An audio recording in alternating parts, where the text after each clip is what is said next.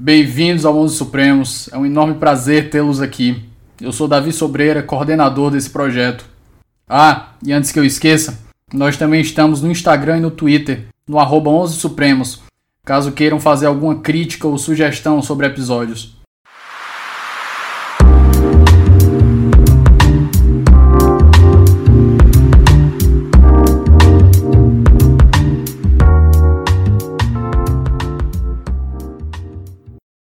Meus queridos, mais um episódio do Onze Supremos no ar. Hoje eu vou trazer a minha companhia, é o primeiro professor que vai vir aqui no Onze Supremos, que não é da área do direito, mas pelo trabalho que eu acompanho dele lá no Twitter, faz análises políticas excelentes. E eu acho que, além de ser um assunto extremamente atual, uma aula que vai reverberar no mundo do direito para quem quiser ouvir aqui. Então a gente vai tratar hoje das eleições americanas sobretudo de um ponto de vista histórico. É, Carlos Gustavo Poggio, por favor, se apresenta para o nosso ouvinte. Olá, Davi, tudo bom? Obrigado pelo convite, prazer falar com você e com o pessoal que ouve aí o 11 Supremos. Uh, eu sou, não sou da área de direito, né? Minha área é relações internacionais. Estudo isso desde a graduação, né? Numa época em que não havia nem muito curso de relações internacionais no Brasil. Quando eu entrei na faculdade, eu sou de São Paulo, né? Em São Paulo tinha praticamente não tinha opção, né? Então fui fazer o curso da PUC, que era o único curso que tinha à época. É, depois eu acabei virando professor, inclusive, da PUC, dei aula lá por oito anos. E segui a partir daí mestrado, doutorado, pós-doutorado, tudo na área de relações internacionais. E aí, desde o mestrado, é, que eu me foco muito na política externa dos Estados Unidos, né? Então, portanto, estava fazendo as contas outro dia, vou completar aí quase duas décadas é, de estudos interruptos, me debruçando aí sobre é, os Estados Unidos, né? Uma época que eu comecei a estudar, é, curiosamente, né? Tinha pouca gente no Brasil é, que se especializava, né? Que estudava de forma mais, mais detalhada os Estados Unidos. Né? Tínhamos poucos americanistas. Né? Hoje já, ainda bem, temos bastante gente que debruça, que estuda, e o tema tem cada vez ganhado mais atenção, né? A eleição do Trump 2016 foi um marco importante aí, muita gente começando a prestar atenção nos Estados Unidos, e isso que você falou das redes sociais, do Twitter, é um esforço meu de tentar qualificar o debate, né? É fazer com que mais pessoas é, conversem, entendam é, e estudem é, mais este país que é tão importante para o sistema internacional, né? E para nós também. Pógio, eu acho que a gente podia começar por uma introdução histórica à estrutura do, do voto americano, no estilo aquele que tu fez para o Spotnik. Eu acho que aquela aula ficou excelente. Pois é, Davi, eu fiz aquele, aquele vídeo para o Spotnik também para responder a muitas pessoas que vinham com ah, uma questão de que, ah, mas esse sistema americano é muito complicado e tal, como se ele fosse complicado apenas pelo prazer de ser complicado, né?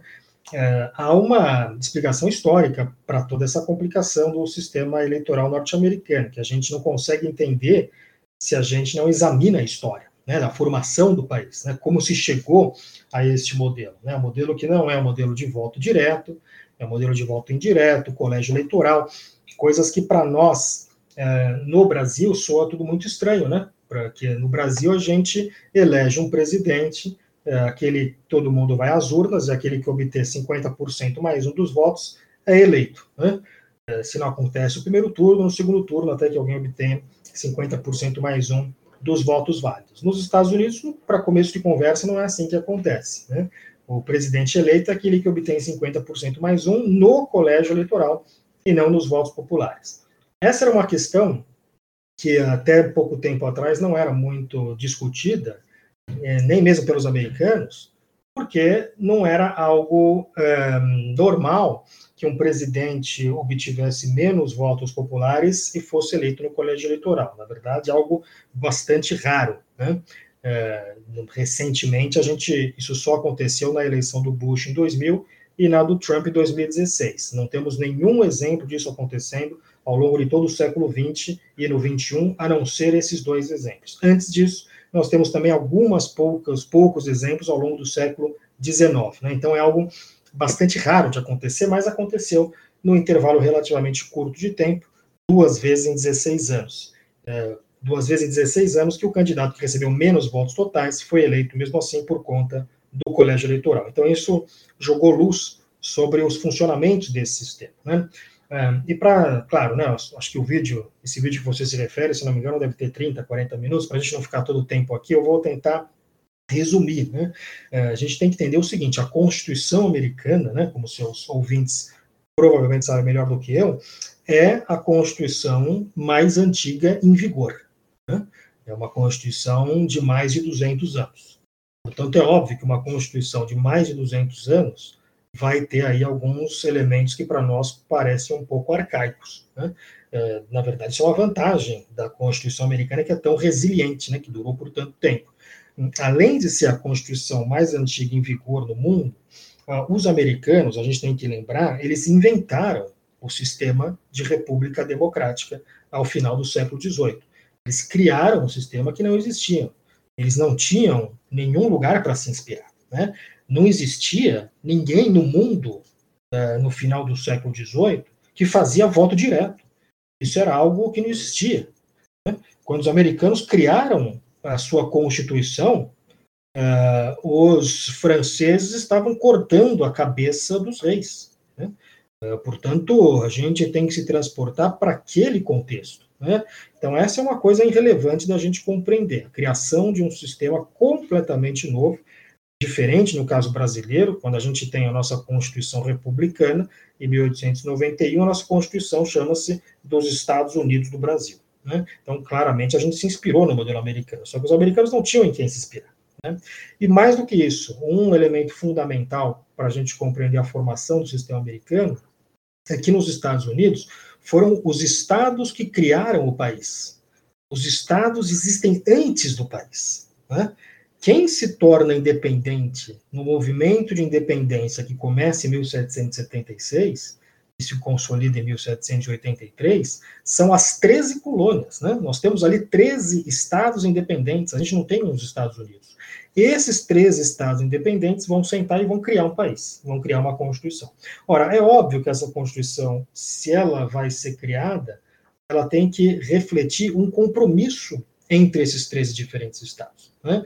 Então, nós temos é, pessoas que estão inventando um sistema novo de governança, e, ao mesmo tempo, temos que conciliar interesses de três estados diferentes para criar esse novo sistema. Né? A, a, a, combinação desses dois fatores é que fez emergir esse sistema eleitoral norte-americano, que é um compromisso. Né? É um compromisso que respeita, ao mesmo tempo, a ideia de que, por um lado, é, estados mais populosos têm mais peso, mas que, por outro lado, os estados menos populosos também têm que ter algum tipo de peso, tem que ter algum tipo de equilíbrio nesse sentido. Né? É, provavelmente, os estados menos populosos não topariam assinar uma Constituição que fosse por voto direto. Né? Então, veja, para que a Constituição americana fosse assinada, você tinha que ter a concordância dos três estados, daqueles três estados que, após a independência com relação à Grã-Bretanha, eram estados independentes. Né?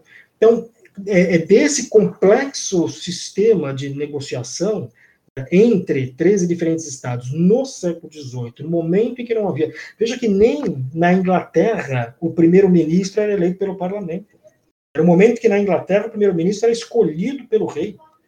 É, sequer havia a ideia de um primeiro-ministro como nós conhecemos modernamente. O primeiro-ministro moderno é produto de um desenvolvimento ao longo do século XIX na, na Inglaterra. Né? Então, sequer havia esta referência.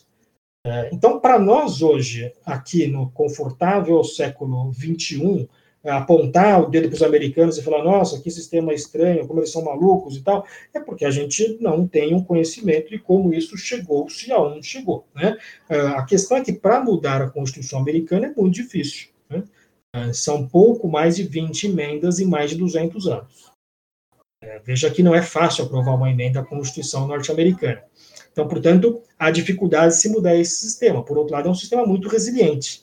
É, só que é um sistema que parece que começa, sim, a dar sinais de desgaste. Né? Se você tem um presidente, se o Trump for eleito nas mesmas condições em que ele for reeleito, nas mesmas condições que ele foi eleito, ou seja, me parece que esse é o único caminho para o Trump ser reeleito é no colégio eleitoral e não no voto popular, nós teríamos pela primeira vez na história um presidente que foi eleito e reeleito só com o voto do colégio eleitoral, sem obter maioria no voto popular. Né? O Bush teve uh, né, teve maioria no colégio eleitoral e minoria no voto popular em 2000, mas em 2004 ele foi reeleito com maioria no voto popular sobre o John Kerry. Né? É, então, isso seria um caso inédito. E, claro, colocaria toda a sorte de questões sobre o funcionamento desse sistema. Né? Já há gente nos Estados Unidos, os democratas, evidentemente, cada vez mais, têm defendido o voto direto. Né? Agora, pensar voto direto para um país como os Estados Unidos, onde você tem. Dizer, a, a, história do federalismo norte-americano é uma história que começa. Ainda hoje, o, o federalismo norte-americano é extremamente descentralizado se comparado com o nosso federalismo. Porque no nosso caso, aqui no Brasil, foi a Constituição Republicana, 1891, que criou os estados. Né? É, foi o país que criou os estados. Nos Estados Unidos foi o estado que criou o país. Essa é a diferença. Foi o federalismo crucial. de agregação e segregação, né? É, exatamente. A questão centrífuga e centrípeta. Né? Exatamente. Né? E, e, em consectário disso, a gente vê como é que fica a concentração de poderes, né? Pelo fato do federalismo ser centrípeto para dentro, né, que é o dos Estados Unidos, a, a concentração de poder é centrífuga. E no Brasil, oposto. Pelo fato do federalismo ser centrípeto, a concentração de poder é, centri, é centrífugo, a concentração de poder é centrípeta. Traduzindo do, do, da física para o português, né, pode. É, pelo fato do, do, do, Brasil ter feito a União, se separou em estados, o poder ficou concentrado na União. Nos, no, no, nos Estados Unidos foi o oposto como eram vários estados colônias, quando eles se juntaram, eles tentaram reter a maior, maior concentração de poder possível na mão dos próprios estados. Exato, e assim fizeram, né? E assim foi durante toda a história. O que a gente vê na história dos Estados Unidos nos últimos anos é uma crescente concentração de poder no, no poder federal. Né? É um processo que não chega a ser o que é no Brasil, que é extremamente centralizado se comparado aos Estados Unidos, mas você tem crescentemente o poder federal ganhando cada vez mais atribuições. Né? Jamais os pais fundadores imaginariam ter um poder federal tão poderoso como tem hoje nos Estados Unidos na figura do presidente, que ainda assim presidente americano, comparativamente, é muito, tem muito menos poder que o presidente brasileiro, né, em questão de distribuição de recursos, as coisas que ele pode fazer uh, em termos domésticos. Né? Mas há um crescente processo de centralização de poder, que incomoda muitos desses estados. Né?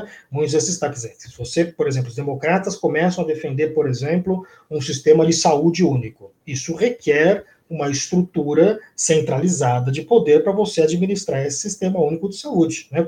Isso é possível no Brasil porque o nosso sistema é muito mais centralizado. Nos Estados Unidos é extremamente descentralizado. Né? A própria eleição americana, cada estado tem as suas regras de eleição, né? não há um tribunal superior eleitoral. Então, é um país que é uma agregação de estados e que está uh, crescentemente uh, fazendo a, ações no sentido de se centralizar mais. Né? Isso começa a gerar algum tipo de, uh, de reação. A ideia de fazer voto direto é um passo no sentido da centralização, né? é um passo no sentido de você tirar poder dos estados. E isso é um debate que está sendo colocado e creio uh, que, principalmente se o Trump for reeleito, é um debate que vai ficar muito mais forte na sociedade americana. Pógio, é, sobre esse ponto do, do voto direto lá, uma coisa que me chamou a atenção é que eles têm um problema parecido com o nosso de densidade demográfica, e o deles parece ser até mais pesado. Eu vi mapas, mapas de calor, né, de, sobretudo de, de do, na parte do norte do, e do sul, e você vê, você me corrija se eu estiver enganado, até onde eu vi, você tem uma concentração enorme de gente na Califórnia e toda, toda a parte, a parte sul fazendo como se fosse um contorno que vai da Califórnia pelas extremidades até Nova York. Basicamente. Pelas costas. Isso, pelas costas, perfeito. É, basicamente, você consegue controlar, conseguiria controlar o, o, o, voto, o voto majoritário com três ou quatro estados, né? Só que você for traduzir para o Brasil, o Brasil também consegue fazer isso. E eu fico pensando, como é que eles estão enfrentando esse tipo de argumento lá, esse problema de demografia? É, esse, esse é um problema também que não foi pensado né, pelos pais fundadores. É, no começo da, da Constituição Americana, colocou-se uh, um limite né, de quantos, uh, quantas pessoas cada representante poderia representar. Se não me engano, 30 mil, alguma coisa por volta disso, né?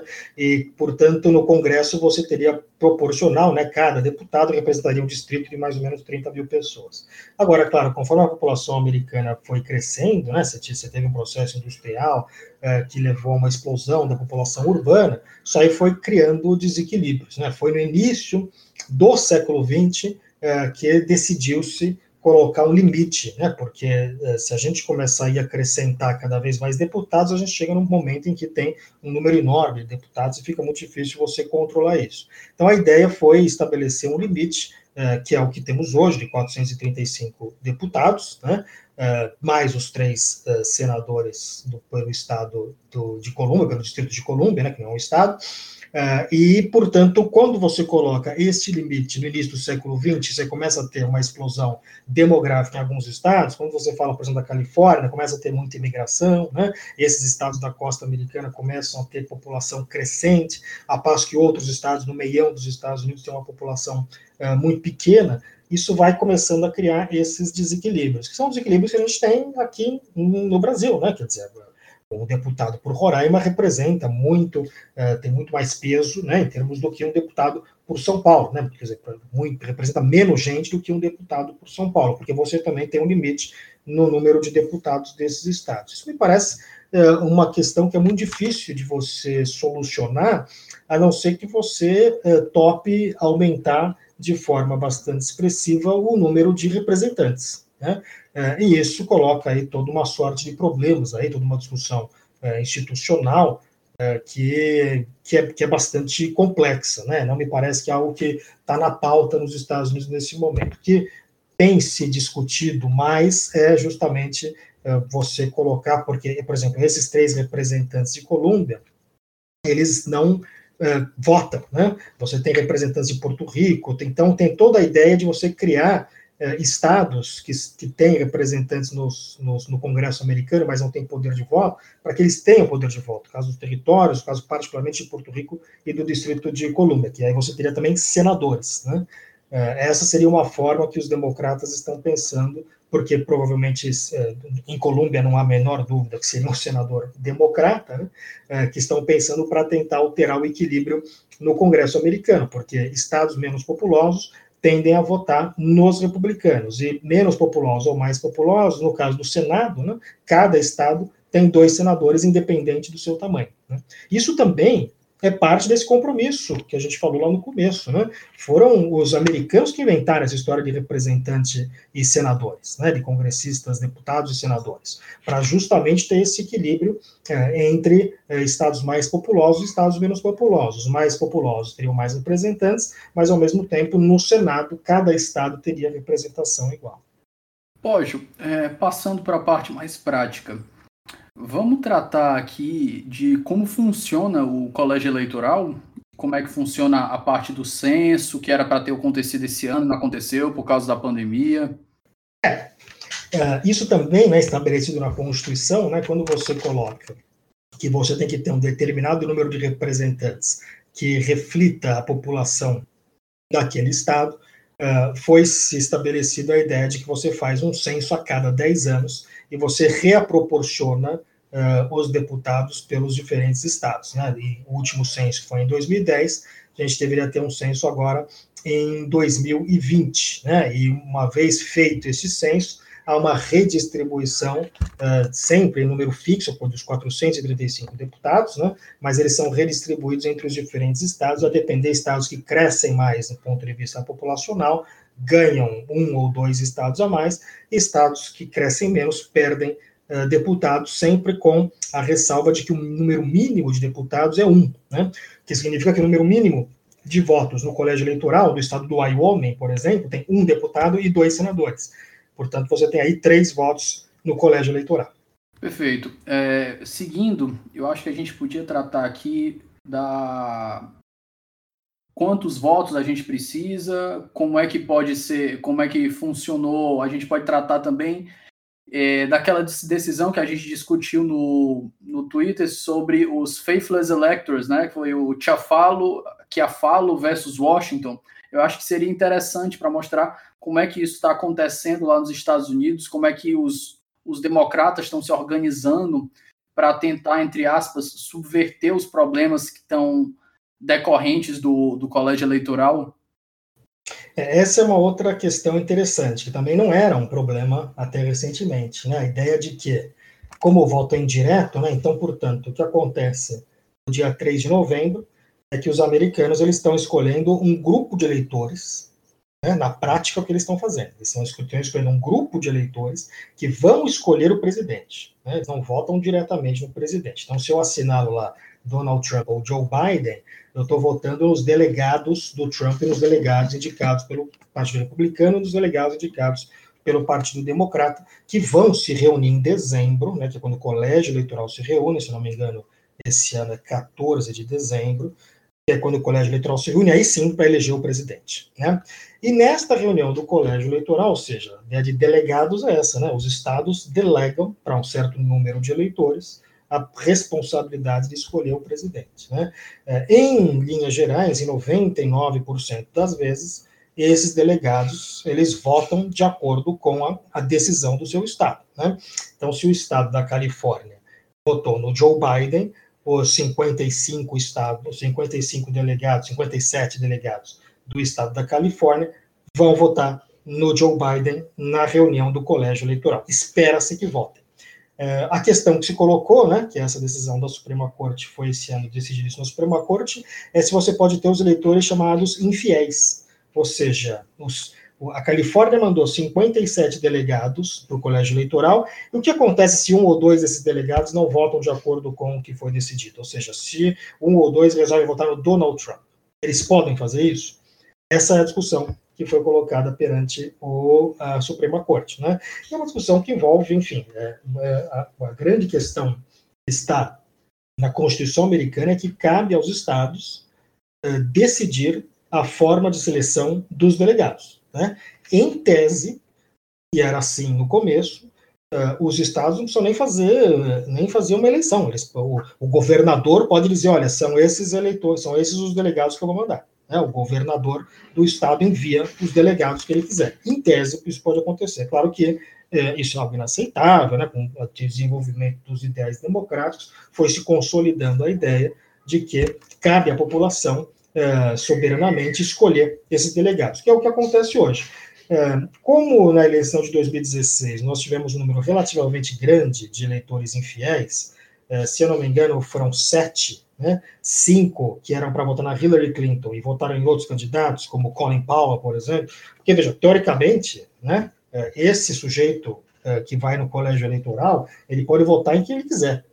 Né? Se ele quiser votar no Kanye West, ele vota no Kanye West. Se ele quiser votar uh, no, no, Tom Cruise, ele vota no Tom Cruise. Né? Teoricamente, uh, não há nada que impeça ele de fazer isso. Só que alguns estados eles têm regras que, que impedem os uh, delegados de votarem como quiserem. Né? Alguns estados colocam multa, alguns estados uh, trocam o delegado, se o delegado votar contra. São regras dos estados. Né? Essa era uma questão que foi discutida. Para dar um ponto de contexto, Pógio, no caso do que foi para a Suprema Corte, né, o Chiafalo versus Washington, é, esse voto que, que aconteceu de delegados democratas votarem em candidatos republicanos, porque eles esperavam... Delegado de Washington, do estado isso, de Washington. Exato, eles votaram num candidato republicano, apesar de serem democratas, porque eles estavam na esperança de fazer aquilo para que outros delegados seguissem eles, os delegados, inclusive republicanos, seguissem eles, para tirar o Trump da jogada e acontecer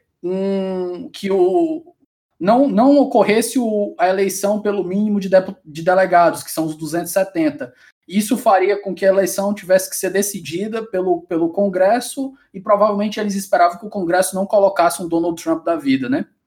É exatamente isso, né? Foi feita toda uma campanha, né, para que o Trump não obtivesse o mínimo de 270 votos no colégio eleitoral, é, justamente apelando, né, e a campanha apelava ao sentido hamiltoniano é, do colégio eleitoral, né, e o Hamilton diria, dizia exatamente isso, é, que a seleção desses, desse corpo de eleitores qualificados né, era justamente, eu escrevi um artigo para o UOL que dizia que quando Trump foi eleito, que o título era que os pais fundadores estão se revirando no túmulo, né, a eleição de Trump faz os pais fundadores se revirarem no túmulo. Por quê? Porque esses, uma das razões pelas quais esse sistema de colégio eleitoral foi criado foi justamente para evitar que alguém como Trump subisse ao poder. Foi justamente para servir como uma barreira para populistas, esse tipo de gente. Inclusive, o Hamilton chega a falar, não usa a expressão populista, mas usa a expressão indivíduos com talentos para popularidade, alguma coisa nesse sentido. Né? Claramente se referindo já tem aquele àquilo... medo do, dos demagogos, que aquela ideia deles era da democracia grega, né? Aquela democracia que matou Sócrates, eles tinham uma visão bem, se a gente for dizer, se não for anacrônico, bem platônica da democracia. Exatamente, né? É, a ideia de que as democracias elas descambavam em tiranias, e, enfim, é um problema justamente um, havia uma desconfiança, né, com relação ao voto direto na época. E veja, novamente, né, você pensar voto direto no século XVIII, uma sociedade agrária, uma sociedade ainda cheia de pessoas que não têm uh, uh, nível literário, né, que, não, que não são é, adequadamente alfabetizadas. É claro que isso tem um problema, né, que coloca aí para sistemas democráticos baseados em populações que não são que não têm plena, que não são educadas de forma uh, mais elevada, né, como depois acabou acontecendo com a industrialização, as pessoas passaram a ir mais em escola, universidade, etc. Né? Mas à época isso era mais raro. Então, justamente esse é um sistema, né, intermediário, né, um colégio, um grupo de eleitores qualificados, eh, que escolheria a pessoa mais qualificada para virar presidente, eh, e, portanto, eh, serviria como um filtro entre o eleitor que quer o Trump né, e aqueles eleitores qualificados que formam o colégio eleitoral, que justamente evitariam alguém com o tino populista do Trump, né, o, que, o que hoje está mais do que claro, né, um, um presidente que coloca em dúvida uh, o processo eleitoral americano, um presidente que não se compromete é, com a transferência pacífica de poder, é uma série de coisas que a gente nunca viu em nenhum outro presidente na história dos Estados Unidos. Né? Estamos falando de dois séculos, mais de dois séculos de democracia, nunca um presidente uh, ousou dizer as barbaridades que o Trump tem dito com frequência uh, ultimamente. Né? Então, é claro que isso mostra, né, isso é mais uma razão que mostra que o colégio eleitoral uh, esgotou um pouco aí a sua função, né? E essa era um, um, debate que foi feito em 2016, que era estimular os eleitores do colégio eleitoral, né, esses delegados, a não honrarem uh, o voto dos estados, uh, justamente argumentando que eles não tinham obrigatoriamente que votar de acordo com seus estados, e se eles conseguissem convencer um número suficiente, né, no caso 25 ou 20 e poucos eleitores, 20, 30 eleitores no colégio eleitoral para mudar de lado, e o Trump não, não obteria os 270 votos, portanto, não seria eleito, portanto, a decisão iria para o Congresso. Perfeito. Pode, sem acha que tem mais alguma coisa a acrescentar aqui que seja essencial, porque tem que ser essencial o creme de la creme, né? Porque senão a gente não vai ficar no nosso time cap aqui. É. Não, eu acho que, acho que em termos de. Enfim, sempre tem, né, Davi? A gente, né, sistema americano, a gente pode ficar para sempre aqui discutindo, mas acho que a gente tocou em temas importantes, né, interessantes, que acho que tem a ver com os interesses aí do pessoal que ouve o podcast. Então, pessoal, pelas nossas limitações de tempo aqui, o Pódio teve que aceitar esse convite aqui de última hora veio com toda a disponibilidade para trazer uma metralhadora de conteúdo aqui. A gente passa bem rápido para nossas considerações finais aqui, fazer algumas dicas de leitura. E, como eu disse para o Pod desde o começo, pode jabá é liberado aqui. Então, eu vou fazer o jabá do meu curso, né? Tô, estamos oferecendo aí em conjunto com a consultoria Dharma, é um curso de Estados Unidos, né, que foi pensado justamente é, para acontecer antes das eleições americanas. Né? Então a gente começa agora no dia 19 de outubro e nós terminamos na sexta-feira, um curso de duas semanas, que termina na sexta-feira antes da eleição nos Estados Unidos, que ocorre na terça-feira. 2 de novembro, né? Isso, no dia 2 de novembro, e depois nós temos uma aula extra, que a gente está chamando de aula bônus, que vai ser no dia 6, na sexta-feira seguinte, para discutir os resultados da, da eleição. Né? A gente está com. Isso se é, não der problema no, na. na isso se tivermos o resultado até lá, exato. Exato, né? Que ainda tem é, os votos que vão talvez demore uma semana ou duas para contabilizar, né? Exatamente. Na questão dos votos pelo correio e tal, pode gerar uma confusão bastante grande nessas eleições, né?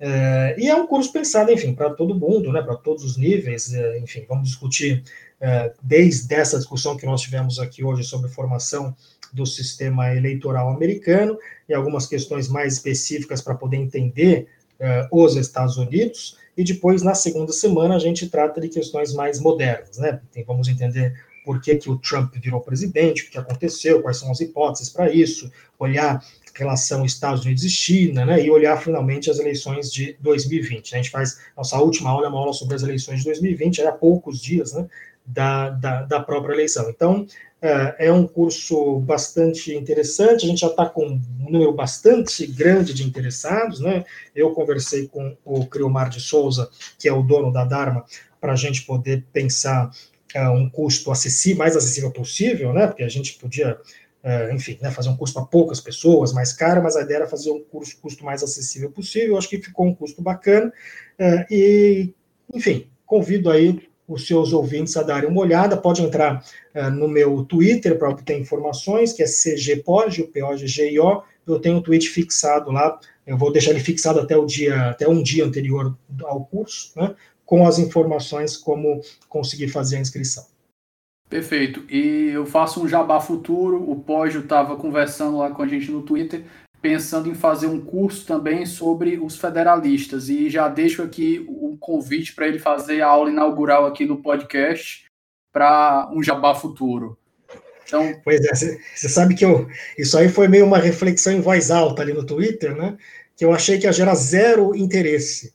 É, e muita gente se, se interessou, fiquei, fiquei surpreso. E vou dizer que, que me estimulou a pensar. Se eu, meu problema é tempo, né? Mas assim, se eu tiver tempo para poder formatar, eu também teria muito interesse em, em, fazer esse curso, em formatar esse curso, quem sabe no futuro.